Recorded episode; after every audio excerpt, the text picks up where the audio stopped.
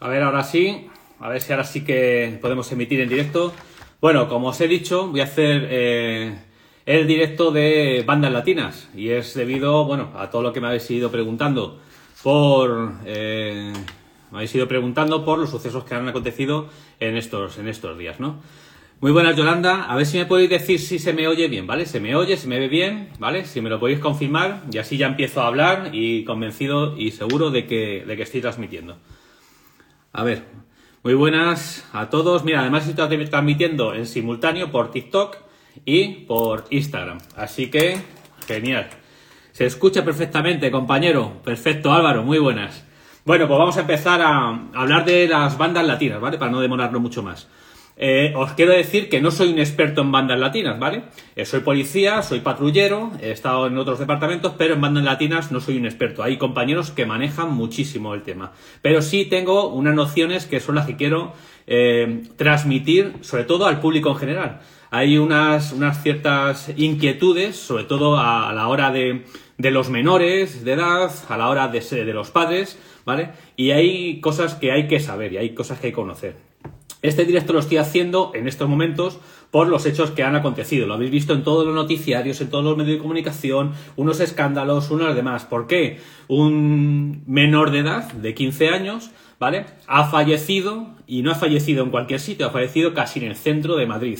Y además no ha fallecido de cualquier forma, ha fallecido por un machetazo que le, que, le dieron ¿eh? Eh, por un bolo machete. Un bolo machete, para que tengáis la idea, es como un machete de esto de la jungla que mide casi, bueno, mide más de un metro, un metro y pico, es enorme, ¿vale? Con un machetazo, ¿vale? Y al pobre chaval, digo pobre chaval porque está, está muerto, ahora os explicaré por qué. Al pobre chaval, pues le abrieron casi en dos. Así que fijaros la lesividad que tienen estos, estas armas. Y esto que hacer mucho hincapié, la gran lesividad de estas armas, porque luego eh, vendrá a colación. Y he dicho pobre chaval, pues bueno, porque efectivamente está fallecido y es una lástima que un chaval de 15 años esté fallecido, pero el chaval de 15 años también llevaba otro bolo machete y hubiese sido fallecido o él, como ha sido el caso, o, el otro chaval al que iba él siguiendo, ¿vale? Entonces era una confrontación eh, muy grave. Y así en el centro de Madrid. Y se ha dado la concatenación de hechos de que ha habido, además, ha habido cuatro sucesos violentos en Madrid, dos de ellos relacionados con bandas y otros cuatro navajazos en, en la Comunidad de Madrid. Eh, ¿Por qué ha salido en todos los medios de comunicación y ha salido demás? Bueno, pues porque ha sido muy escandaloso, sobre todo lo de eh, lo que ha acontecido en Atocha, ¿vale? Que en medio de Madrid haya muerto y de esa manera además tan grave, ¿no? Si no hubiese pasado eso, estoy convencido, como están pasando muchísimos fines de semana, que hay mucha gente apuñalada, mucha gente apuñalada, lo repito, lo que estamos en la calle lo sabemos, los compañeros que me están viendo lo saben bien, no saldrían noticias. Saldría a lo mejor en algún apartado de algún eh, diario digital o demás, una noticia de segundo plano, tercer, cuarto, quinto plano, y, no hubiese salido, ¿vale? Pasa que como esta es, tan escandaloso, ahora todo el mundo se echa las manos a la cabeza, ya el, el mundo político dice hay que tomar medidas, eh, los medios de comunicación dicen aquí está pasando algo, bien, pero es que esto ya ha pasando de mucho tiempo, mucho tiempo atrás, y por eso quiero hacer un poquito de historia a ello, ¿no? Eh, impactante también es ver como eh, compañero de Policía Nacional, el, el, portavoz de Policía Nacional que ha salido en medios de comunicación para este caso, dice que no hay una problemática real, que no ha habido un repunte real en, todo esto. Y esto es eh, bastante eh, impactante también oír esto, ¿no? Porque lo que estamos en la calle sabemos que esto va creciendo y va creciendo muchísimo. Esto es, pues bueno, pues una consigna eh, a decir, bueno, para tranquilizar a la ciudadanía y demás, pero tampoco hay que mentir en, esto, en nuestros temas, ¿no? Eh, esto está subiendo como la espuma. ¿Vale? Y repito, los que estamos en la calle lo estamos viendo, requisamos muchísimas más armas, muchísimos menores de edad están cada vez perteneciendo a, a más bandas y es un problema real. Entonces, vamos a hablar de las bandas latinas. La palabra banda ya lo dice. Banda es una organización, ¿vale? No es una entidad cultural, como luego veremos qué pasó, ¿no? Eh, es una organización. Y en este caso es una eh, eh, organización dedicada a, al, delito, ¿vale? Va orientada al delito. ¿vale? Hay organizaciones que no está tan claro, por ejemplo, el menor de edad, que en este caso las mayores componentes son menores de edad, aunque bueno, la jerarquía va subiendo y a, nivel que va subiendo la edad, eh, hay otros tipos de delitos, eh, organizaciones que no está tan claro si te metes en, un, en, un, en, un, tema criminal, ¿no? Por ejemplo, el tráfico de drogas, el último que llega, pues bueno, le va vendiendo algo de droga y demás y no tiene muy claro que está metido en un organigrama eh, que puede ser una organización criminal, ¿no? El que trae la droga, el que la distribuye, que la... ¿vale? Sin embargo, en las bandas latinas, en este tipo de organizaciones está muy claro la jerarquía de P a PA. Y cuando entras lo tienes claro de P a PA, porque además se encargan, como ahora veremos, de dejártelo muy clarito y, tienes que cumplir los requisitos y tienes que entrar y unas consecuencias y demás, ¿vale? Entonces eso queda muy claro. Y luego lo de latinas, mandas latinas, ¿vale? Cuando empezó esto, ahora lo veremos, ya para el año 2000, un poquito antes quizá, eh, cuando empezó esto, bueno, pues no preocupa mucho. ¿Por qué? Aquí en España, ¿no? Cuando empezó en España. ¿Por qué no preocupa mucho? Bueno, pues bueno, porque son gente eh, ecuatoriana, colombiana, peruana, boliviana, dominicana, de eh, puertorriqueños, ¿vale? Son gente que no afecta aquí. Pero es que ahora mismo la realidad es otra. Las bandas latinas no se compone exclusivamente por, por gente latina, ¿vale? de, América Latina, sino que las bandas latinas ya están compuestos por gente autóctona, por gente de España y por gente de otras nacionalidades, que aceptan tener un rol específico dentro de esa banda y se incluye, ¿vale? Adquieren sus rutinas, sus, eh, toda su simbología y todas sus acciones, ¿vale? Y se meten dentro de esa banda. Si hacemos un poquito de historia, vemos que allá por el año 2000, cuando decía, bueno, pues hay mucha inmigración aquí, bueno, porque en otros países, bueno, pues por un tema eh, social, político, económico y demás, y por la necesidad que había falta de, mano de obra en España, pues viene mucha gente. Como es normal, no pasa nada. Eh, quiero dejar claro, con todo lo que voy a hablar, que aquí no hay nada eh, eh, de racismo, ni nada xenófobo, ni demás, ¿vale? Estoy reflejando una realidad que estamos viendo en la calle. De hecho, ahora mismo acabo de decir que las bandas latinas están compuestos por gente, incluso español, incluso de otras nacionalidades, o sea, no tiene que nada que ver con latinos, igual, ¿vale? Pero vamos a incluirlo dentro del contexto que estamos hablando, ¿vale? Y empezaron ya a surgir los primeros, los primeros conflictos, los primeros tal. Allí era, eh, además era, cuando empezaron a surgir era muy vistoso, ¿no? Todas las bandas eh, vestían con sus colores, vestían con su simbología y demás, y ya se iba viendo esto. Eh, quiero decir que todo, también todo esto, como ya os he dicho, no soy un experto específico en el tema de bandas, por lo tanto voy a hablar de lo que es la realidad en la calle. No voy a abordar banda por banda, los colores que llevan, la eh, terminología que adopta y demás, ¿vale? Porque aparte de que sería darle un estatus que no se merecen, eh, eh, sería, no sé, no creo que fuera motivo tampoco del directo. Si queréis, otra vez hago un directo con las simbologías y demás, pero hoy en día tampoco es tan relevante, ¿vale? Entonces, sucede que a partir de 2000 se va dejando, se va dejando, se van viendo ya por las calles, pero además era muy descarado, ¿no? Su simbología era muy clara, era todo, los collares, los colores, los símbolos, tal igual, ¿vale? Hasta que en el año 2003, eh, creo que fue en el 2003, eh, mataron a un joven, confundieron con un Latin King, unos, unos miembros que se hacían llamar de los nietas, ¿vale? Es otra banda latina. Los nietas mataron a un tal eh, Romy Tapias, ¿vale? Que lo confundieron con un, con un Latin King. Y ahí dijeron, uff, aquí pasa algo. Los medios de comunicación, pues como ahora mismo, ¿no? Los medios de comunicación se alteraron, pasaron, aquí está pasando algo, está pasando algo, está pasando algo. Bueno, pues entonces se dieron cuenta, se dieron cuenta que aquí había que hacer algo. Y por eso se crearon grupos especiales de Policía Nacional y de otros cuerpos de, eh, dedicado a las bandas latinas cuerpos que son compañeros, que son muy competentes, que están muy bien eh, informados, grupos de información, que saben mucho, ¿vale? Perfecto, pero tienen que actuar conforme a unas reglas, ¿vale? Y luego lo veremos, la mayoría, como os he dicho, son menores, entonces tienen que actuar conforme a unas reglas y encima con eh, eh, el hándicap de, de, ser menor. Entonces se pusieron las pilas los compañeros, fueron a tope, ¿y qué pasó? Por lo que tenía que pasar, detención de los cabecillas de las organizaciones. ¿Por qué? Porque los cabecillas de las organizaciones, ya os digo, estaban muy sueltos, era todo muy descarado y era todo como diciendo, hemos llegado aquí, somos los reyes, ¿vale? ¿Por qué? Porque en sus países, ¿vale? Pues debido, es lo, el, día a día, ¿no? Pues debido a, la realidad que viven allí, la delincuencia eh, que hay en las calles eh, y demás, eso ya está muy organizado allí y creían que en España iba a ser igual. ¿Qué pasó? Los compañeros de información se pusieron las pilas como no podía ser de otra forma y porque son muy competentes y detuvieron a muchos, muchos cabecillas de, esas organizaciones por, por, diferentes delitos, ¿vale? Entraron en prisión y bueno, pues ahí más o menos se fue calmando la cosa, hubo un impasse de tiempo, pero claro, esas penas no son para siempre. Ella, esa gente desde la cárcel siguió siguió ordenando ciertas cosas. ¿Por qué? Porque es una banda latina, ¿vale? Banda, ya os he dicho, es una organización. Y esto no es altruista. Ellos defienden mucho lo que es la, nación, la familia, ¿vale? Ideales, ¿vale? Pero no, no, nos engañemos. Detrás de todo eso está un sistema lucrativo. Es una organización jerárquica y lo que pretenden es dinero, lucrarse, ¿vale? Y ahora veremos cómo lo hacen. Y lo hacen muy bien.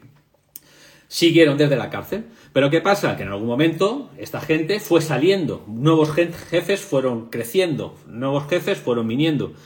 Y se tomó la postura por parte de, ciertas administraciones, tanto autonómicas como eh, estatales como locales, eh, de tratar de entender ese fenómeno delictivo tengámoslo claro, delictivo, lo intentaron eh, vestir de asociaciones culturales. De hecho, vimos cómo en Barcelona se les reconoció a los Latin, a los Latin Kings, se les reconoció como una asociación cultural, incluso con subvenciones, subvencionado por el Ayuntamiento de Barcelona.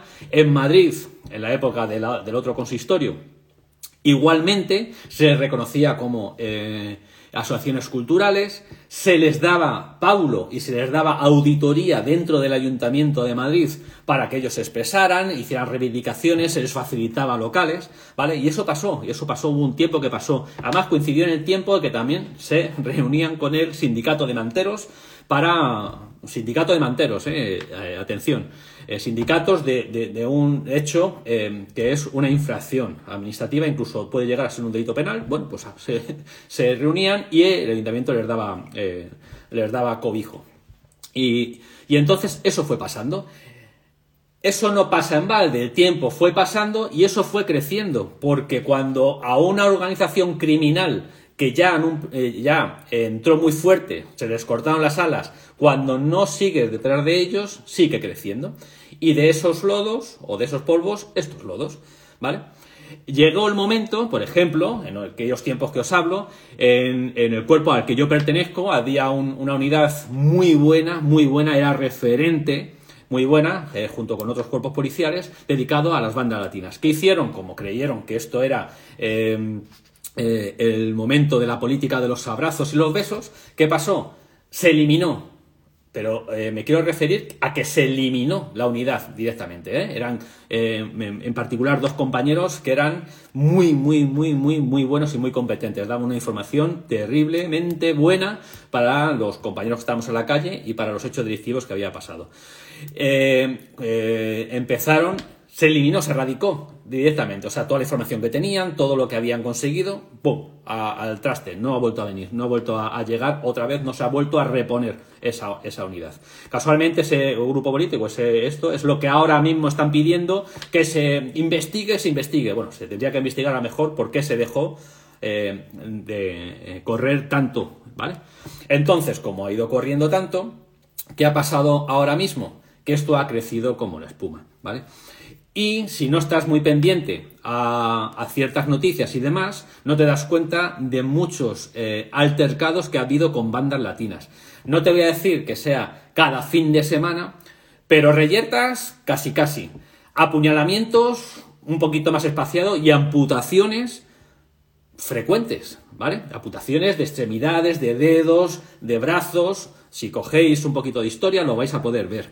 Y ya de muertes, bueno, pues aquí están los hechos. Por eso os quiero decir que esto no es algo que haya venido ahora, que nos ha llegado antes de ayer, llegaron bandas latinas y ayer hubo un muerto, ¿vale? No. Esto lleva mucho tiempo. Y entonces, si echas un poquito para atrás, ves lo que ha ido creciendo. Los compañeros de información ahora mismo están bueno, pues, pues cumpliendo y atajando las cosas como pueden con las herramientas que tienen. ¿Vale? Entonces, quiero deciros que es un grupo organizado, ¿vale? Tiene una estructura piramidal perfectamente definida y cada uno cumple un rol.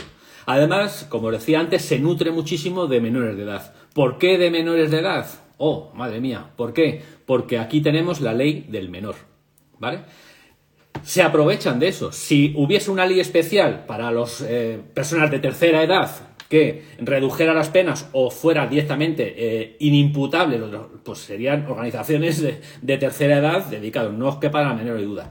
Pero aquí tenemos la ley del menor, que con menos de 14 años eres inimputable, ¿vale? Puedes cometer un delito, una muerte, por ejemplo, un homicidio, eh, y serías inimputable, ¿vale? No, no, no llegaría a juicio, no habría ninguna, ninguna condena. Luego, ya mayor de, de 14 años, pues tiene unos regímenes especiales hasta los 18. ¿Vale? Entonces, ¿por qué? Se aprovechan de eso. Es así, es así. De hecho, cuando se va a cometer algún eh, delito, ¿vale? Van los cabecillas, van los y demás, pero quien comete el delito normalmente, normalmente son los menores de edad y si son menores de 14 años, es lo ideal, lo perfecto, ¿vale? De hecho, cuando vamos y paramos a grupos, que hay muchos menores de edad, si hay armas en el entorno, las suelen llevar los menores de 14, de 14 años. Si ha habido una reyerta, todo el mundo dice que ha sido ese, que tiene menos de 14 años, ¿vale? Entonces, saben jugar perfectamente con, la edad. Eh, ¿Por qué menores de edad? ¿Por qué menores de edad? ¿Por qué se nutren de eso? Bueno, lo primero porque son eh, preadolescentes, ¿vale? Eh, y se aprovechan de darles eh, la, familia que a lo mejor no encuentran en otro entorno, ¿vale?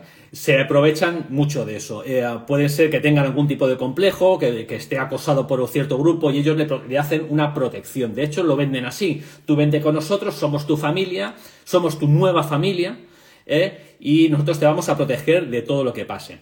Y aparte le dan un poder que nunca ha tenido el chaval. ¿Qué pasa con esto? El chaval se siente que estaba a lo mejor, eh, bueno, pues deprimido, no se sentía bien en casa, una familia mejor desestructurada, las clases ya pasaba de ello y se encuentra con un entorno que le rodea de todo lo que él quiere, ¿vale? Pero es así, que todo lo que él quiere. Ahora contamos cómo se financia.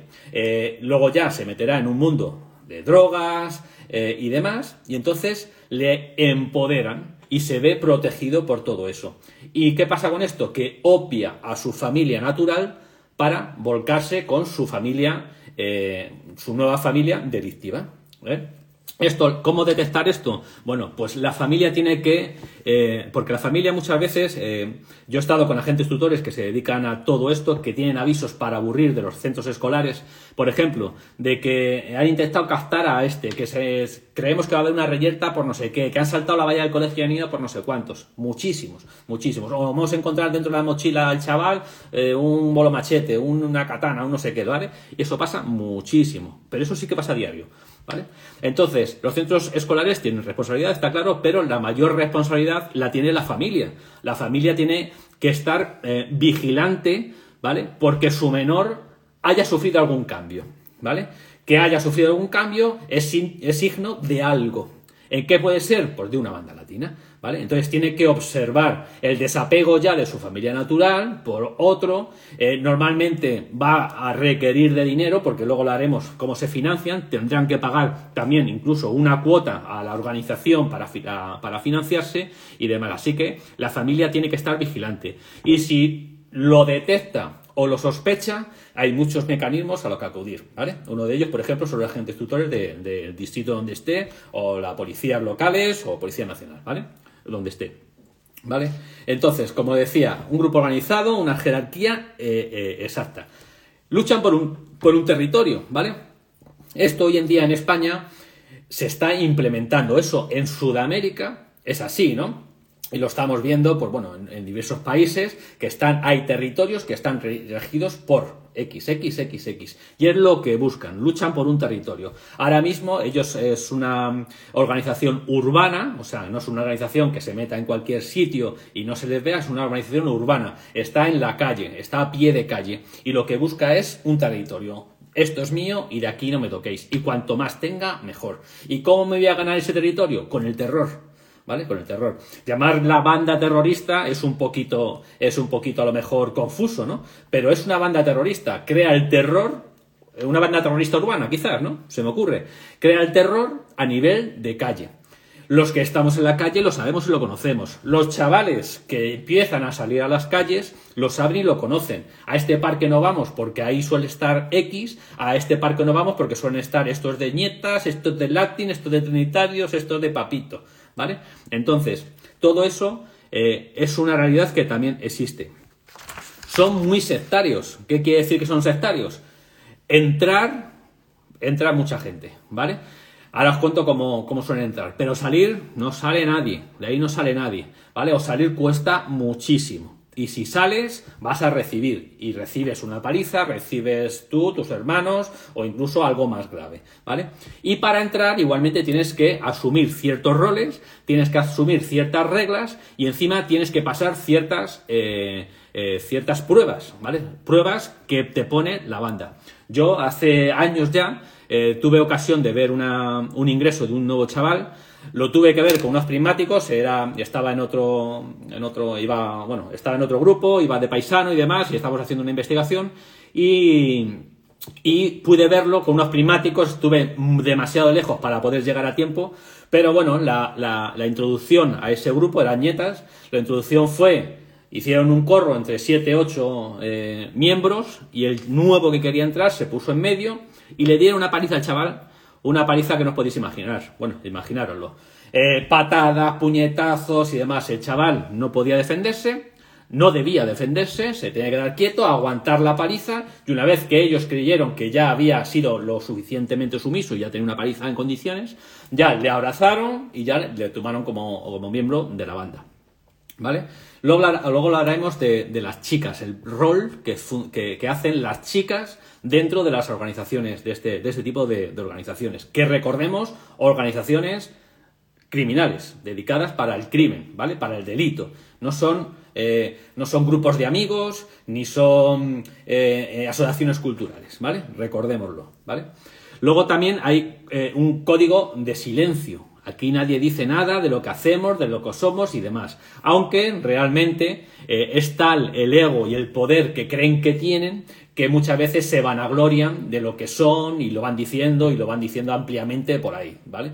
Entonces, pero bueno, el código inicial es un código de, silencio.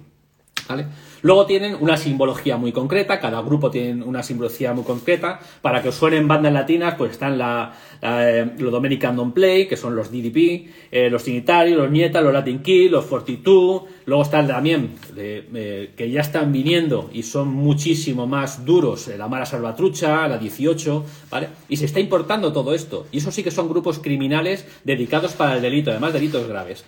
Mira, como anécdota, os contaré, hace ya años, no sé cuántos años, no muchos, eh, los compañeros, yo fui en apoyo, los compañeros, muy buena intervención, detuvieron a un individuo que estaba dentro de, un local, que estaba a la puerta del baño, esperando que saliera uno que había entrado al baño, eh, con un arma, un revólver, esperándole a que saliera para asesinarle. ¿Vale? Ese individuo era el jefe de una banda que había venido de otro, otra comunidad autónoma específicamente para cometer ese asesinato y luego volverse. Gracias a Dios estaban los compañeros muy diligentes, hicieron la detención y, eh, claro, evitaron ese, ese homicidio. Pero os quiero decir ya la organización, cómo está estructurada. ¿vale? Que eso es lo que antes se conocía como los sicarios, ¿vale? De, que venían de, otros países, era algo rarísimo, tal. Esto ya está implementado aquí en España, ¿vale? Igual que os digo con un arma de fuego, os digo con un bolo machete, os digo con cualquier cosa. Son asesinatos a doc, a doc, a esa persona. Y si no, salen de caza, ¿eh? A, a ver qué pueden, eh, qué pueden, eh, a quién pueden ajusticiar por ahí, ¿vale?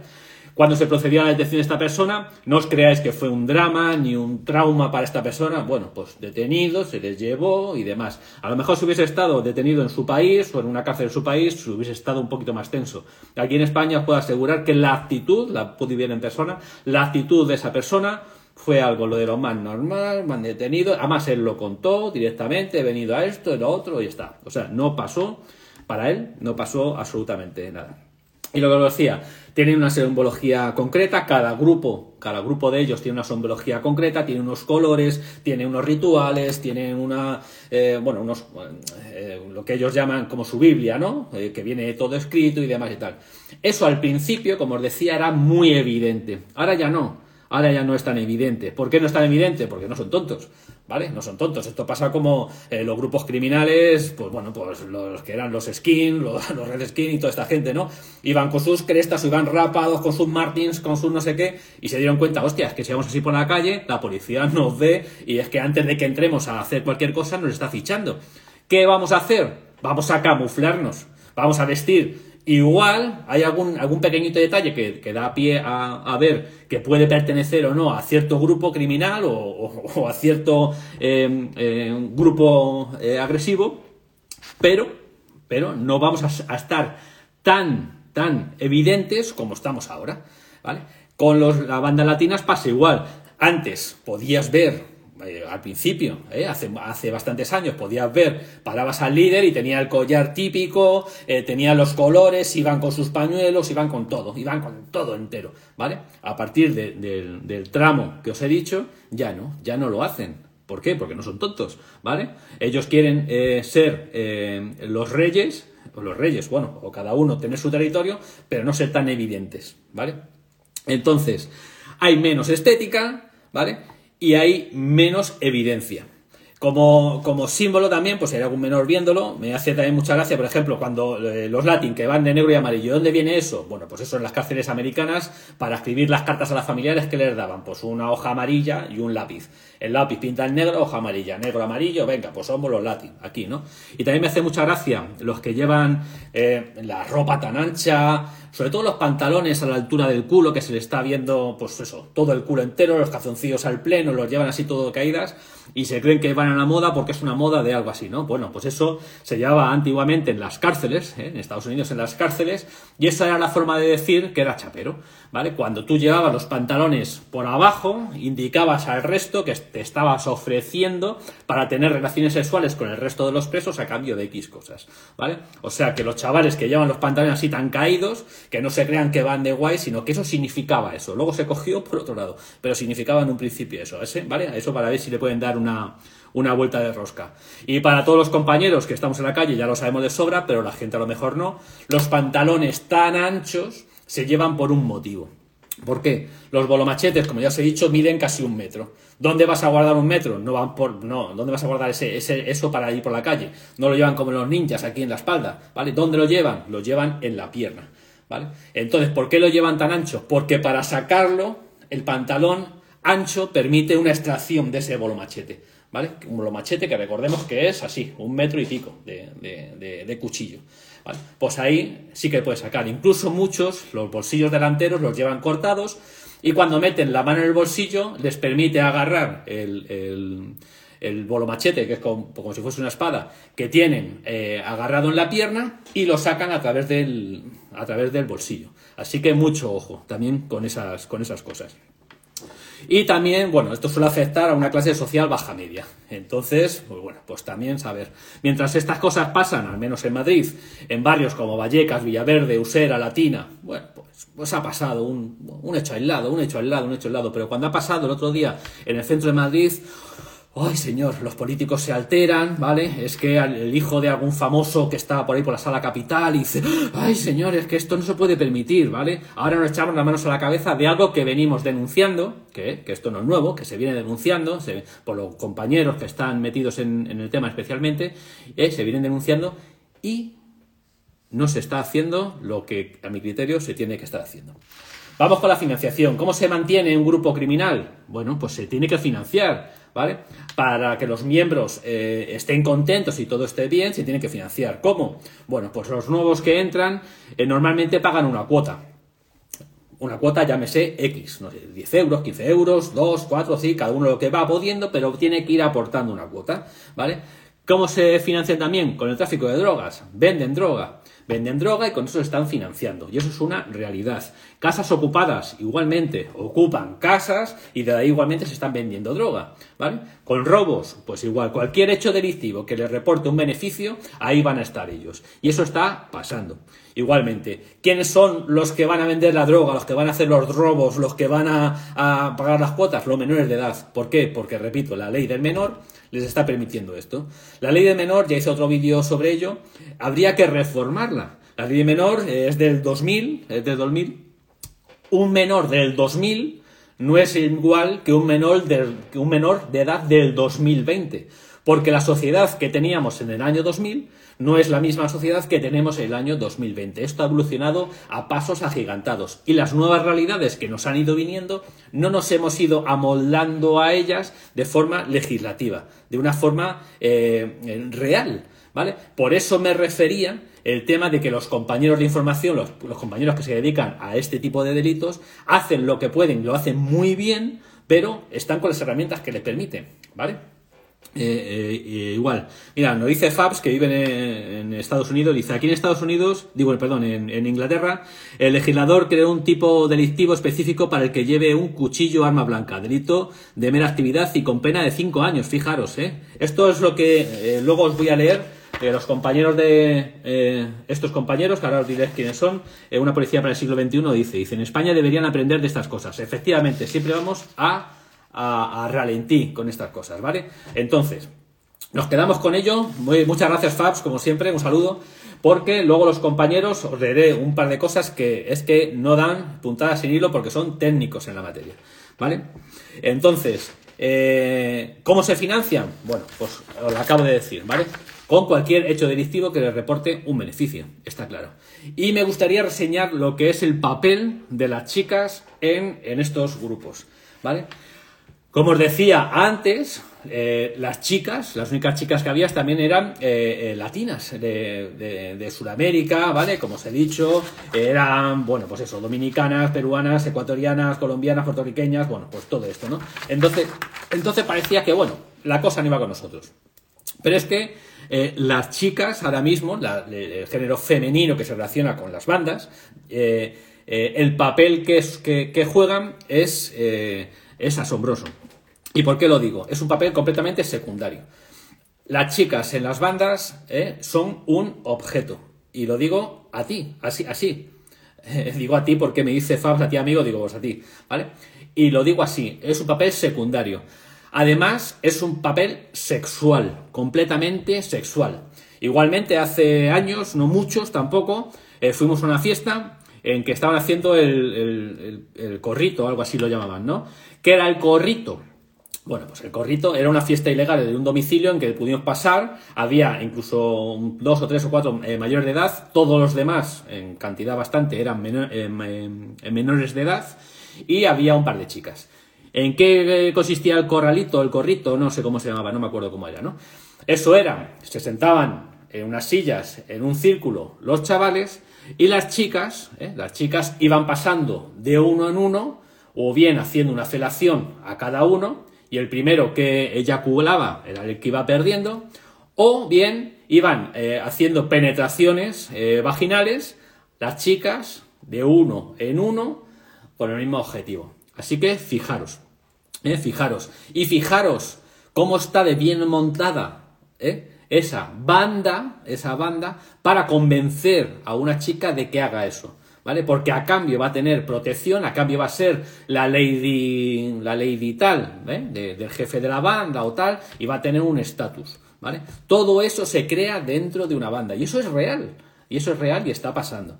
¿Vale? Así que hay que tener mucho, mucho ojo. En la calle, por ejemplo, también las chicas son las encargadas de, llevar las armas. Muchas veces las chicas son las que llevan armas ocultas, bueno, pues en muchos sitios. ¿Por qué? Porque, bueno, en, número muy mayor eh, somos eh, eh, varones los, los, agentes de policía y tendríamos que llamar a una compañera que viniera, tal, entonces, bueno, y se lo guardan en sitios muy íntimos, pequeñas navajas, navajas, ¿vale?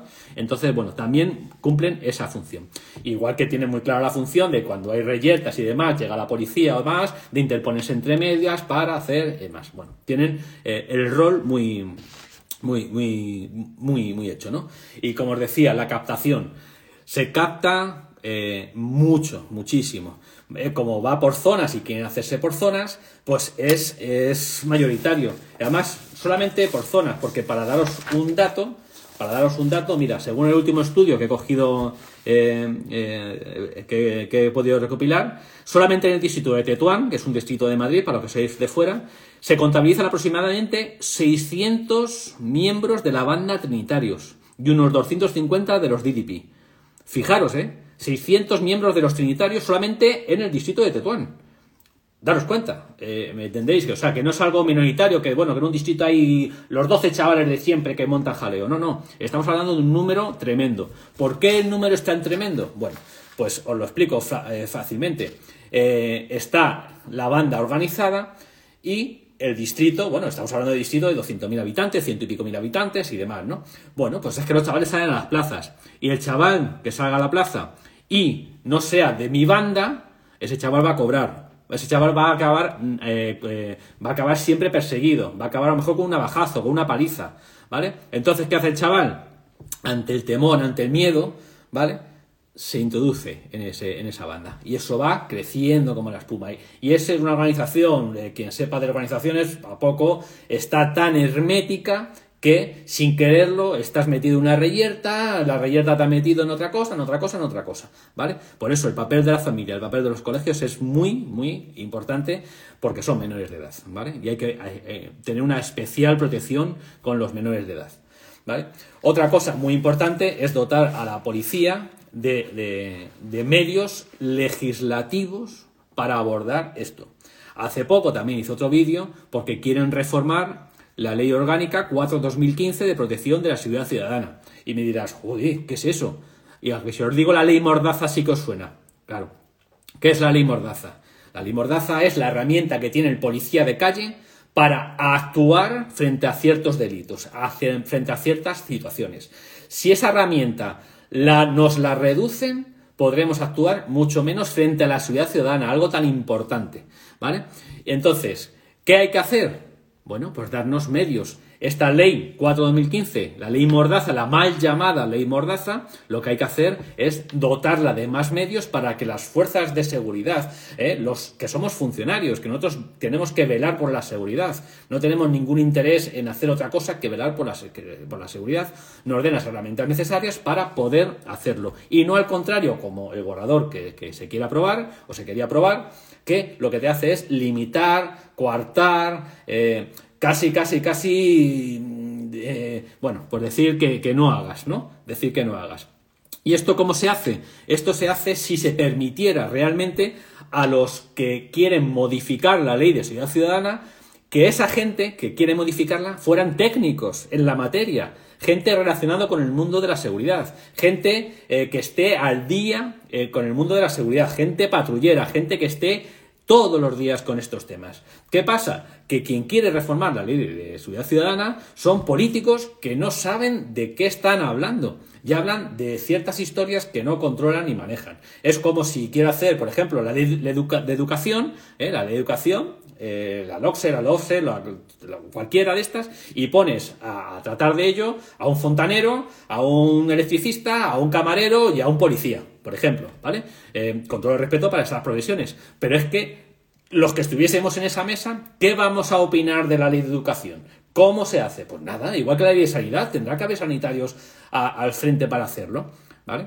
Porque saber de lo que se habla. ¿Por qué para hacer la ley de seguridad ciudadana no, no hay policías o gente formada en el mundo de la seguridad para hacerlo? Bueno, pues eso eh, pues son cosas que te estallan la cabeza. Bueno, pues solamente tenemos que ver el Parlamento, ¿no? El ministro de X eh, no tiene ninguna formación en esa X. Bueno, pues nada, como es un cargo de confianza, cualquiera puede serlo. Pues bueno, pues, pues es lo que, lo que estamos viendo. ¿Vale? Y también eh, que cambie la legislación sobre las armas. Hoy en día, a lo mejor la gente no lo sabe, a ver el comentario, y espera que empecemos con las jaimas. Claro, nos llevaremos las manos a la cabeza, doblemente, pero legalmente seguiremos haciendo nada. Pues correcto, pues sí, sí, sí, sí, si es que es así, hay que ir atajando las cosas según vayan viniendo. Lo que decía de las armas, hay que cambiar también la legislación sobre las armas, que es la ley 4-2015, la ley, eh, la ley que os hablaba antes de seguridad ciudadana, habría que modificar Y es que cuando se ve a alguien con un elemento tan importante, lesivo, tan importante, fijaros lo que os dije, que el chaval de Atocha, eh, del machetazo que le dieron, el pobre chaval, digo pobre chaval porque está fallecido, estaba abierto, estaba abierto completamente el pobrecillo, ¿vale? Eso tiene una lesividad tremenda. Tenemos que conocer, saber y abordar el tema de quien esté en la calle con ese, con ese elemento, con, esa, con, ese, con ese arma, ¿vale? Esa persona tiene que venir detenida, ¿vale? ¿Por qué? Porque, claro, el ciudadano a lo mejor de a pie que está ahora mismo viendo el directo dice, ¿y no va detenido? Pues no, no va detenido. ¿Por qué? Porque si le ves a que está en un parque aislado con su grupo, con su tal, no sé qué, y le pillas el bolo machete en ese momento, está, se hace un acta, se le requisa el acta y el chaval se va. Y más si es menor de edad. Entonces dice, bueno, entonces ¿qué hacemos? ¿Vale? Pues ya está, reformar esta ley para dar herramientas a eso. Con los cacheos, ¿acordáis los cacheos? Tan, tanta polémica que hay. No se podrán hacer cacheos en la vía pública porque la intimidad de tal. Entonces, ¿qué pasa? Veamos este grupo de chavales que sabemos eh, que probablemente podían ya, porque el perfil lo cumplen y demás, en un parque y no lo puedo cachear. Me lo tengo que llevar a donde me lo tengo que llevar. ¿Vale? Con peligrosidad para toda la ciudadanía, para el, funcionario y para él mismo. ¿Vale? Entonces son cosas que esto lo tienen que hacer técnicos. Ahora mismo se ha hecho la operación hispano, a raíz de toda esta polémica que ha habido, operación hispano. ¿Qué es la operación hispano? Pues la operación hispano es que ahora eh, se crearán cuerpos de... Eh, bueno, cuerpos no. Se harán gente por horas, dispositivos especiales para todas las armas que haya por ahí tal cual. Esto va a durar dos fines de semana, tres fines de semana. ¿Vale? Eh, el, efecto de bandas latinas, esto va en el tiempo. Y auguro, auguro, por, que no sé porque sea eh, adivino ni nada, sino porque el tiempo eh, lo va conformando, lo va corroborando, que de aquí a X fines de semana habrá otro muerto, otro muerto de una banda rival, ¿vale? Porque los, el, el chaval este que pertenecía a X banda, esos chavales van a buscar venganza, ¿vale? Porque es su Biblia, es su sino. Van a buscar venganza y buscarán a otro en una parada de metro, en un parquecito, en un no sé qué, ¿vale? O incluso en la Puerta del Sol, ¿vale? Entonces eso tenemos que tenerlo claro. Hay que hacerlo, hay que abordarlo de raíz y no hacer pequeñas operaciones ¿eh? que digan que ahora sí, ahora no, y dentro de dos fines de semana saldrá el ministro diciendo, pues han intervenido no sé cuántas armas, se han desarticulado, no sé qué. Nada, a esto hay que hacerlo desde el principio de raíz. Mira, Percebe, muy buenas compañeros, muy buenas. Dice, hace unos 16 años me tiene pasado en el Hospital San Carlos una pelea de bandas latinas. No se les ocurre otra cosa que el personal de las ambulancias llevara miembros de distintas bandas al mismo hospital. Claro. Esto, ¿por qué pasa también? Por protocolos. ¿Eh? Protocolos. Protocolos, hay que tener protocolo de actuación. Bandas latinas, pues un protocolo de actuación. Que los que estamos en la calle sepamos lo que hay que hacer, cómo hay que hacerlo y tenerlo claro. Pero algo, algo efectivo, ¿vale? Algo efectivo. Tiene que ser gente que sabe, dice Antonella, eh, Antonella, eh, Antonella Llanar. Dice, claro, efectivamente, tienen que ser técnicos. En cualquier materia que se legisle, tienen que ser técnicos que lo hagan, ¿vale? Más cosas, Loli, eh, a matar sin más, madre mía, tiene que cambiar las leyes ya, sí, y, es así, salen a, la caza, ¿no? Salen a, a proteger territorio, ¿vale? Como si fuésemos así. Y cualquiera persona, cualquier persona, de hecho muchas, eh, muchas amputaciones, muertes, navajazos, peleas, reyertas y demás, se producen porque me ha mirado mal, ¿vale? La, única excusa válida, mínima, para decir, eh, vamos, venga, que hay, hay, movida. Y salen a eso, salen a la movida. De hecho, es, de cajón. Eh, cualquier persona que salga con un cuchillo a la calle, de fiesta, un sábado, por la noche, va lo que va, no va otra cosa. ¿eh? Eso hay que tenerlo en cuenta. ¿Vale? Bueno, pues no imaginas lo que es Argentina en materia de inseguridad. Ya, sí, sí, sí. Tengo relación con gente de, eh, Latinoamérica, de Sudamérica, y me cuentan cosas escalofriantes, esto es. Y es lo que estamos, mira, me dice Damián Misch. Y es lo que estamos importando y permitiendo, que es lo peor, porque importando no pasa nada, porque, eh, bueno, pues la inmigración, emigración, como se quiera llamar ahora, bueno, pues está bien siempre que vengas a hacer unas cosas, ¿no? Eh, ciertas cosas, pero cuando vienes a delinquir, encima el país lo permite, pues es, algo está fallando. Como mínimo, algo... Eh, algo está fallando. Dice, en tu distrito hay un parque donde se reúnen bastante, eso es. Tú bien lo sabes, tú bien lo sabrás. ¿A cuál parque me refiero? David, Pues sí, sí lo sé. En cada, pero bueno, en cada distrito, ¿eh? Y hay varios parques, porque en un parque se reúnen X, en otro XX, ¿vale? De, bandas eh, latinas. Eh, me dice, machete curioso incautado por los compis de, Sur de la tarde de hoy, me dice Berto San José. Sí, efectivamente, si estamos eh, incautando, mira, ¿cuándo fue? Ayer, antes de ayer, no me acuerdo. Eh, igual, es que ya no hace falta que sean machetes y demás. Si es que con un cuchillo de cocina, lleva un cuchillo de cocina así, un chaval, en, su mochila. ¿Qué haces con ese, con, con ese cuchillo? ¿Qué buscas? Pues buscar lo que estás buscando, ¿vale? Y os hablaba antes de unas medidas, es una asociación que a mí me gusta muchísimo, siempre que habla, habla con criterio, son técnicos en la materia y demás, que es una policía para el siglo XXI. Los conoceréis por este, por este logo, lo enseño también aquí, lo conocéis por este logo, y son gente muy válida, ¿vale? Entonces, a raíz de esto, te dicen cuatro medidas. Este, eh, estuvieron también eh, dando, dando una charla también en, el Congreso de Diputados, en, en sesión, ¿eh? para informar. Pues poco menos que entró por aquí y salió por aquí. Pero bueno, informaron de una forma, está en YouTube los vídeos por si queréis verlos, de una forma bastante eh, clara. Entonces, ¿qué medidas te eh, ponen? Por ejemplo, detención inmediata de toda persona que porte un arma lesiva. Y ya salen los defensores. Dice, sí, claro, y yo que llevo una, una, navaja para partir la naranja, que siempre es una naranja, no sé por qué. Yo es que llevo una navaja para partir una naranja, entonces ¿por qué me vas a detener? Tal igual. No, cuidado. Detención inmediata de toda persona que porte un arma lesiva. Estamos hablando de una tenencia dinámica, ¿vale? Cuando se den elementos. ¿Qué elementos son? La de disponibilidad, que la navaja la lleves en un acceso directo, un acceso que digas, es que, ¿por qué llevas eso ahí, no? Y además, una potencialidad de uso. ¿Qué quiere decir esto? Pues que la lleves en, lugares de ocio, en lugares de eventos deportivos, que tengas antecedentes ya por agresiones, eh, por, eh, actos vandálicos con violencia, eh, en un horario nocturno, ¿vale? Eso ya te está dando unos indicios que es imposible. Que te comas una naranja a las 4 de la mañana en la discoteca X, ¿vale? Entonces, detención inmediata. Llevas detenido no como es, pues la mayoría de las veces, si no es una tendencia dinámica de, libro, como ya expliqué, bueno, pues un acta, acta, me quedo con el arma y ahora vete para tu casa. Vete para tu casa, que tu amigo te dé otro arma y vayas a hacer lo que tenías que hacer. ¿Vale? Entonces, Mire, dice, el legislador tiene que ponerse las pilas y cambiar la mentalidad de, los, de las juventudes aplicando penas contundentes. A cada uno tendremos menos autoridad. Eso es, cada día tendremos menos autoridad. Completamente, completamente de acuerdo. Nos están quitando mucha autoridad a, los, a las fuerzas del cuerpo de seguridad y eso se está reflejando en las calles. Bueno, pues esto era una de las medidas que, que propone una policía para el siglo XXI eh, vosotros que lo estáis viendo, ¿lo veis normal? Yo lo veo normalísimo. Alguien que está a las tantas de X de la mañana en, un sitio eh, con un arma, porque no deja ser un arma, que estamos viendo que muere gente con este tipo de armas, esta persona tiene que venir detenida, ¿vale? Que consten antecedentes penales y que se tome una serie de medidas, ¿vale? Pues ahora mismo no se está haciendo, para que lo sepáis. Lectura de derechos por grupo criminal a todo aquel que cometa un delito con las personas en grupo de más de tres. ¿Qué quiere decir esto? Pues está claro. Si yo, imaginaros, tengo una pelea, o cualquier persona, tiene una pelea con otro, bueno, pues una pelea es una reyerta, surgido por X, X, X, bueno, por eso se, estudia tal. Pero si son 3, 4, 5, 6 personas que han ido a buscar a otra persona para dar una paliza, para eh, eh, meterla cuatro navajazos, para lo que sea, eso tiene que leerse, tiene que detenerse a esas personas por grupo criminal, por la asociación de grupo criminal, ¿vale?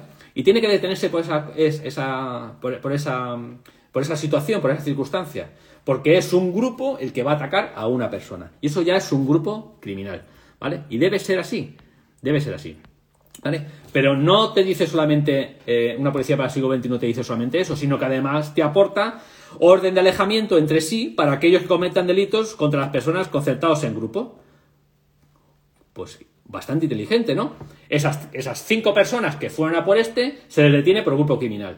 Pero además, además, que por ley esté una orden de alejamiento entre ellos. ¿Qué quiere decir esto? Quedan detenidos, habrá juicio posterior por lo que han hecho o no, pero además una orden judicial que diga, entre vosotros cinco no os, no os podéis volver a juntar. No por orden judicial, ¿vale? ¿Qué favorece eso, la actuación?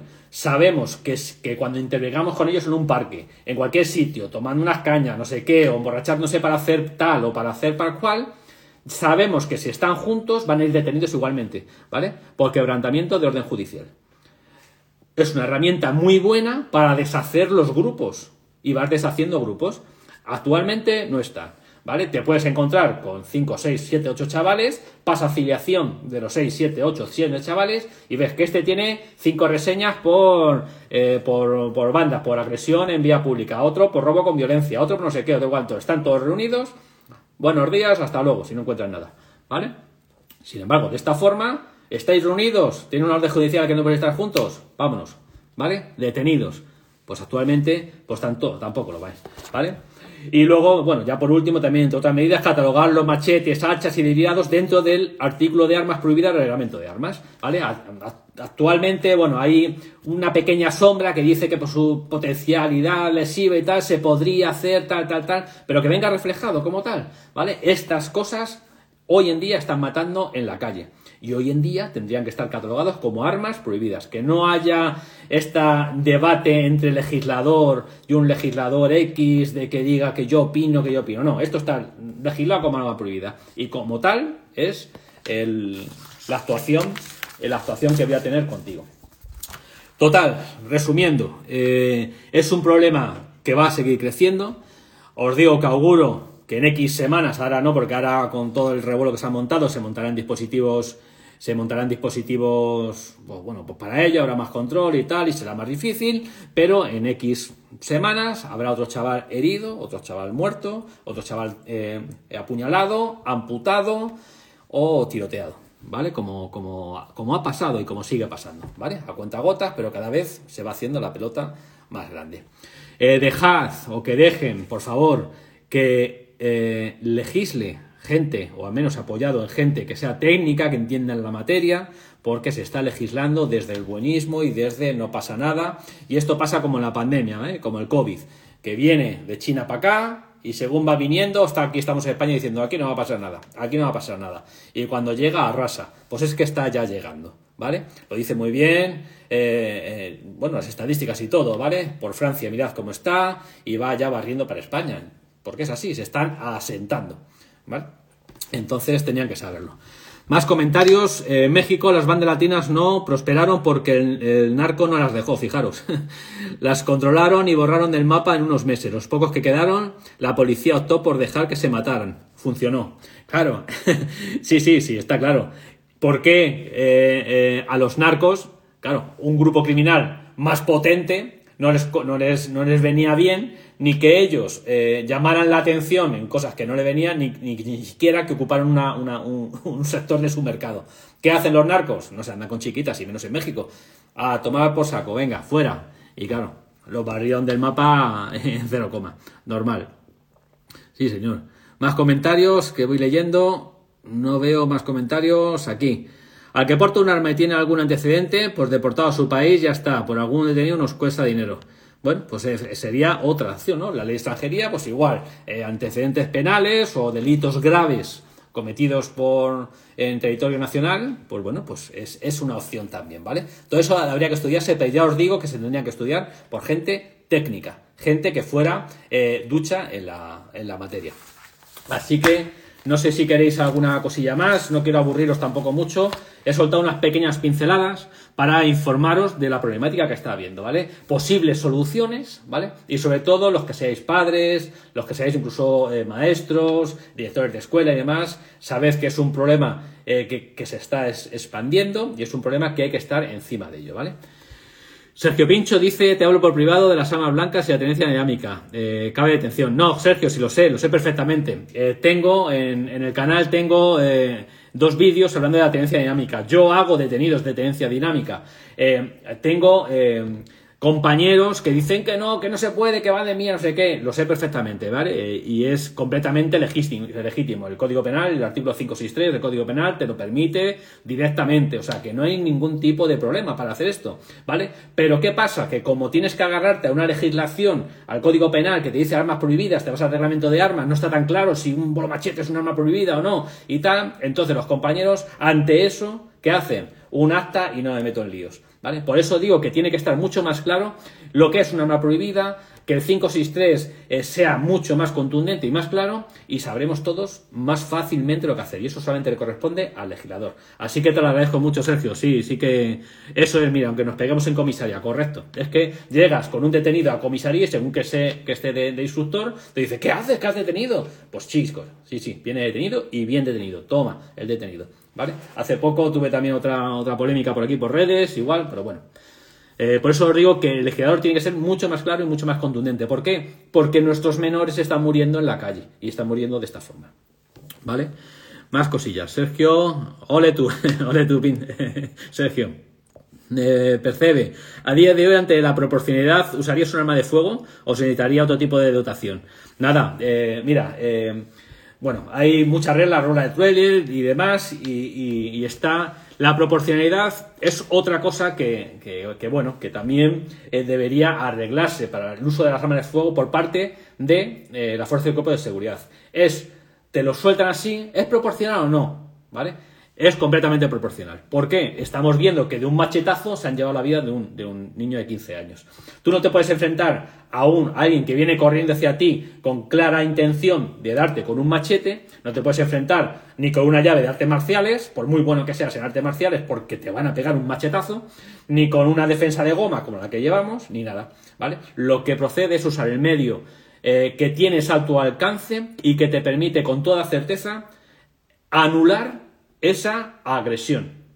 Actualmente, si no llevas un taser, que podría ser otra situación, pero no llevamos todos taser, se están empezando a implementar, pero ahora mismo no, la única eh, opción que te queda es que tengas garantías de que tu vida y la de toda la ciudadanía va a, salvaguardarse, es la utilización del arma de fuego. ¿vale? Es la única eh, em, vía que tienes viable de parar esa amenaza. ¿Vale? Y más por parte de la Fuerza de Seguridad, porque otra cosa, si fuera un, particular, le diría sal corriendo y corre más que el otro, ¿vale? Pero es que somos las fuerzas de cuerpo de seguridad y debemos virar por eso. Si yo, como fuerza, fuerza actuante, viene alguien con un, o veo a alguien con un machete que viene y yo me salgo corriendo, ¿vale? Como yo aconsejaría a cualquier persona civil que estuviese ahí, si yo, que soy la fuerza actuante, salgo corriendo, ¿quién queda? ¿Quién queda detrás de mí para proteger a, esa, demás ciudadanía? No queda nadie. No puedo hacerlo, no debo hacerlo ni la ley me lo permite. Entonces, ¿qué tengo que utilizar? El medio que tengo a mi alcance. ¿Qué es el medio que tengo a mi alcance? El arma de fuego. Si no quieren que utilice el arma de fuego porque es eh, impopular y Dios mío, crea tal, bueno, pues dota a todos los policías al 100% de Taser, de equipo Taser, y ya veré, de todas formas, si en ese momento el Taser es suficientemente incapacitante de esa amenaza o tiene que ser necesariamente el arma de fuego. ¿Vale? Porque el arma de fuego, recordemos, y aquí estoy en Instagram, me lo dice, cuando saco una foto, yo como policía con un arma de fuego haciendo mis entrenamientos, Instagram incluso me lo capa. Y, me lo capa así, sin, sin, preguntar, pero ¿por qué me lo estás capando? ¿Vale? Entonces, los, las armas de fuego aquí en España pues están como muy tabú. Pero bueno, este, que estén tabú para los delincuentes y demás, pero para los fuerzas del cuerpo de seguridad, un arma de fuego es mi herramienta. Es como si ves a un cirujano con un bisturí en, un hospital y dices, ¡ah! No, no, no, no, vamos a ver, es su herramienta de trabajo, ¿vale? Mi herramienta es esta. Esto pasó cuando empezó la Delta 4, de, antiterrorismo, cuando los compañeros que estaban con el G36, con el, bueno, eh, como una eh, como una metralleta, para que nos entendamos, ¿no? Eh, que estaban así y cuando la gente salía del metro decía, ¡ay, qué miedo, por favor! ¿Sabes? Un policía uniformado bien armado, bien pertrechado y, te sorprendes, o sea, o te asustas, vamos a ver, tenías que estar dando palmadas, ¿vale? Es lo, a lo que me refiero, que me, que me enrollo, ¿vale? Más cosillas, más cosillas. Si hay taser, pues taser, con cobertura en triángulo y un copy con arma de fuego. Bien, Fabs. bien, bien. Eh, Esparto Panda dice, hay proporcionalidad 100%, un machete te corta en dos, el uso de arma de fuego es totalmente proporcional. correcto, correcto. ¿Vale? Pero lo que está pasando aquí en España, por ejemplo, ¿qué pasa aquí en España con muchos compañeros y demás? Como no hay protocolos claros escritos, ¿qué pasa con esto? Viene alguien con un machete y dice, bueno, pues es que no es proporcional o sí, da lugar a debate. No tendría que dar lugar a ningún debate. ¿Vale? Tendríamos que tener las cosas más que claras y saber que un machete, un cuchillo, ¿vale? Incluso una navajilla te lleva para otro barrio y te mata. Es que te mata. Entonces, tú como fuerza actuante tienes que usar el medio eh, eh, que esté a tu alcance para neutralizar esa amenaza. Punto. Porque tu vida está en peligro y la de toda la ciudadanía. Y no hay más. Sergio, eso es respecto al taser. Gracias, Sergio. Muchas gracias. Exactamente, el arma de fuego es la herramienta de trabajo. Hay que dejar de tenerle miedo a la formación y al uso de ella. Correcto, correcto, a la formación y al uso de ella, ¿vale? La formación tendría que ser más y el interés de los compañeros, es una crítica constructiva, tendría que ser también mucho más, ¿vale? No puede ser que cojamos el arma de fuego como si nos diera alergia. ¿Vale? El arma es tu herramienta, tienes que manipularla, cogerla, saber y saber sobre todo la legislación a la hora de usarla. España es uno de los países más, legalistas, por no decir el más legalista del mundo, en la utilización de las armas de fuego, en, la, en, el tratamiento de las fuerzas del cuerpo de seguridad para cualquier ciudadano, ¿vale? Entonces, bueno, pues un poquito de respeto ante eso también. Eh, Nuria, muy buena Nuria, tenéis que ir armados con lo que sea necesario. Sería ideal, sería ideal. Vamos armados con lo, con lo que tenemos de dotación y tenemos que lidiar el día a día pues con lo que tenemos, no hay otra cosa, ¿vale? Y no pasa nada, bueno, no pasa nada. Y lo que quiero deciros es que el conocimiento tendría que ser genérico, genérico y en general. Por ejemplo, cuando os decía que el portavoz de la Policía Nacional os diciendo no hay incremento, no hay peligro, no hay no sé qué, bueno, hombre, a lo mejor no hay que crear el caos, no hay que crear el tal, pero a lo mejor tenía que salir diciendo, mire, padres, velen ustedes por sus hijos porque está pasando esto, eh, colegios, mire usted, tal, no sé qué, tal, cual. No haya pánico, no haya nada, porque claro, en televisión hay que cuidar también mucho el lenguaje, pero hay que saber lo que se dice también, ¿vale? Es una realidad y no se puede ocultar a la ciudadanía. Entonces, un policía, más o menos, si estamos en la calle, sabemos lo que hay y vamos a por ello, ¿vale? Pero es que eh, el otro día, cuando fueron corriendo, las imágenes que he colgado también en, el canal, cuando van corriendo todos a través, enfrente de la conocida sala capital, calle Atocha y demás, a lo mejor había, había 300 chavales inocentes, que no tienen nada que ver con la reyerta, y estaban ahí, y van con un monobachete, se le cruza alguno, y la metido en el cuello y se la ha ido. El cuello en el costado, donde le metas, es que con eso, donde le metas, ¿vale? Es, eh, es más peligroso un arma de fuego que un arma blanca, un arma cortante, es igual de peligroso.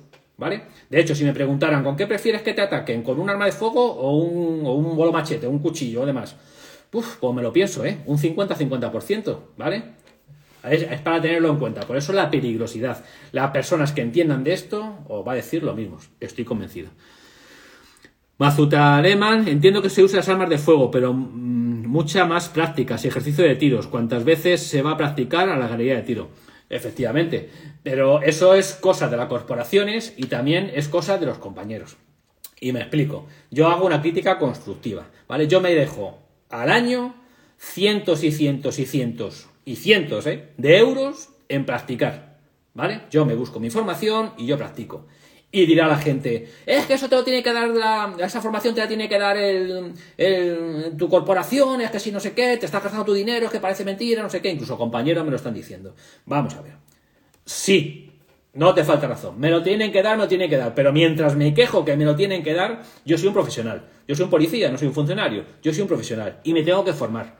¿Vale? ¿Por qué? Porque en ello está mi seguridad y por ello está lo que yo juré, ¿eh? que es la seguridad ciudadana. Entonces tengo que velar por eso. Eh, para poner un símil, imaginaros que el cirujano que va a operar a tu padre, a tu madre, a tu hijo o a ti mismo, ¿vale? Dice, te abro, dice, hostia, pero es que no me han formado en cómo suturar esto. Y como no me han formado, pues bueno, pues voy a hacerlo como pueda. No, no, no. Si eres buen cirujano, te, te, preocupas en formarte, y te has formado, te has formado. ¿Ya te lo has pagado por tu cuenta? Como hacen muchos, se pagan cursos en extranjero, en España tal, no sé qué, para su cuenta tal, para perfeccionar su técnica. Eh, ¿qué? Y tú cuando estás en la mesa de operaciones deseas que el otro tenga lo mejor, ¿a que sí? Y ese médico, ese cirujano, mientras tanto se estará quejando a su administración de que no le están dotando de su trata. Pero hay que formarse, ¿vale? Porque es un profesional y es tu responsabilidad el formarte. Y el formarte bien también, ¿vale? Más cosas. Que os tomen y os doten con todas las tases que tienen guardadas. También, que hay muchas también que están guardadas y parecen que dan alergias. Pero también dan alergia a muchos compañeros, ¿eh? Los compañeros y tal. Y también el jefe que tiene que darla. Y el otro que dice a ver cómo se va a utilizar. Y se saca el taser y parece que, Dios mío, Dios mío, ¿vale? Nada, una herramienta más, se utiliza y es como todo. Si es que además no hay arma más eh, hoy en día más legalista que el taser. ¿Por qué? Porque en el momento que desenfunda se te pone a grabar la cámara. Si es que está todo tasado, está todo, no es manipulable, queda una, en una nube. pegas el disparo, se queda grabado la hora, la potencia de distancia, todo, todo se queda grabado, es como una caja negra. Entonces, ¿lo has utilizado bien? El juez tiene todas las armas. Eh, ¿Que te quieren poner una denuncia? Tome usted la grabación, está o no está. Luego, la gente que esté, quien le toque jugar sentado en su, en su poltrona puede verlo 40 veces el vídeo, lo que tú has tenido que decidir en décimas de segundo. Pero bueno, es una prueba muy legal, muy legalista. ¿Vale? ¿Crees que falta formación en la academia? Creo que en la academia falta de todo. Sobre todo falta una buena dosis de realidad, ¿vale? Y eso te lo da las prácticas. Las prácticas serían ideales si las prácticas fueran reales, ¿vale? ¿Qué pasa? Que hoy en día no hay una formación real en prácticas. Las prácticas, los que llegáis de, de, nuevos a hacer prácticas a las comisarías, a las unidades, eh, estorbáis, ¿vale? lo pongo en comillas, estorbáis. Y para el mando es una molestia, tenerte que colocar, decir no sé cuándo tal. No pasa como en, países de Sudamérica, eh, de Sudamérica, perdón, de América, eh, que está todo arreglado. O sea, hay instructores que te van a formar, se dedican las 8 horas de trabajo, las 10, las que sean, en formarte, ¿vale? Y ahí es como tendría que ser, ¿vale? A ver, más cosillas. Los legisladores no tienen ni idea de qué pasa en la calle, claro. Tenemos que eso, y no se nos pregunta. ¿Vale? Así que, bueno, si no tenéis más cosillas, son las 10 de la noche. Yo creo que es buena hora eh, para que. Para, para acabar el, directo. Dice en la academia. En la academia nos falta eso, dosis de realidad, no se puede describir mejor, correcto, eso es, pero no interesa muchas veces dar realidad, ¿vale? Interesa formar en, distintas cosas, mucha teoría, teoría, teoría, pero no te dan cosas de la calle. Para eso también os recuerdo el libro que tengo, el de cicatrices de policías, ¿vale? El libro que tengo lo tengo aquí, y así hago un poquito de promoción, ¿vale? Cicatrices de policía, es algo que tampoco se enseña en las academias. ¿Qué hay aquí? Aquí hay intervenciones policiales reales ¿Y qué pasa con estas intervenciones policiales reales? No son operativas, no son tácticas, no son lo que sale en la prensa y demás, pero son intervenciones que vas a tener en la calle y que te pueden tocar o el corazón o la cabeza, ¿vale? Y eso tampoco te preparan en la academia para esto. Entonces, la academia falta mucha dosis de realidad, sobre todo. Así que nada, bueno, pues espero que os haya. Sergio, muchas gracias a ti. Espero que os haya gustado el directo. Lo dejaré de todas formas colgado también en, en, en el canal. Y nada, cualquier cosilla acordaros que... Eh, eh, cualquier cosilla acordaros que cualquier consulta por mensaje directo yo os atiendo en... Ahora mismo estoy atendiendo al 100%, ¿vale? Eh, saco tiempo de donde casi no lo tengo, pero estoy atendiendo al 100%. Sí, mira, el libro se compra en Amazon, ¿vale? Me lo preguntan por aquí. Gracias, Sergio, por tu, por tu crítica, sobre todo. ¿Vale? El libro se compra en, en, Amazon. No, en librerías de momento no está, ¿vale? Está solamente en, en Amazon. Así que nada, encantado. Un saludo a los a la gente de TikTok, que he crecido como la espuma, no sé por qué. Y un saludo a mis fieles eh, seguidores y ya casi amigos todos de, de Instagram. Así que muy buenas, Cristina. ¿Cuánto tiempo, verdad? A ver, sí, un problema importante en España es que se forma la gente para ser funcionario, no policía. No hay formación real en las academias. Después salen a la calle y se rompen física y psicológicamente. Correcto. La academia tendría que ser otra cosa completamente diferente. Darle una vuelta de tuerca a todo esto y formarte en otra historia.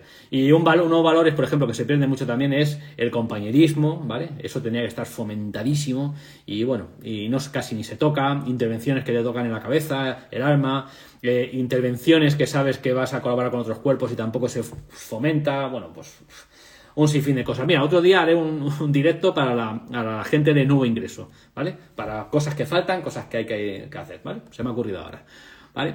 Bueno, familia, pues nada, un, besazo enorme a todos. Yolanda, como siempre, muchísimas gracias por tu atención y por, y por, tu, por seguir siempre el canal, ¿vale? Un abrazo a todos y nada, lo que queráis ya os digo por mensaje directo, encantado de, ayudaros eh, en lo que pueda. Y cicatrices de policía, os recomiendo su lectura. Eh, veréis otro punto de vista completamente diferente de la fuerza del cuerpo de seguridad. Os podrá aportar algún granito, ¿vale? Venga, un abrazo a todos. Y como me gusta decir, soy José Pedro y me despido desde el búnker.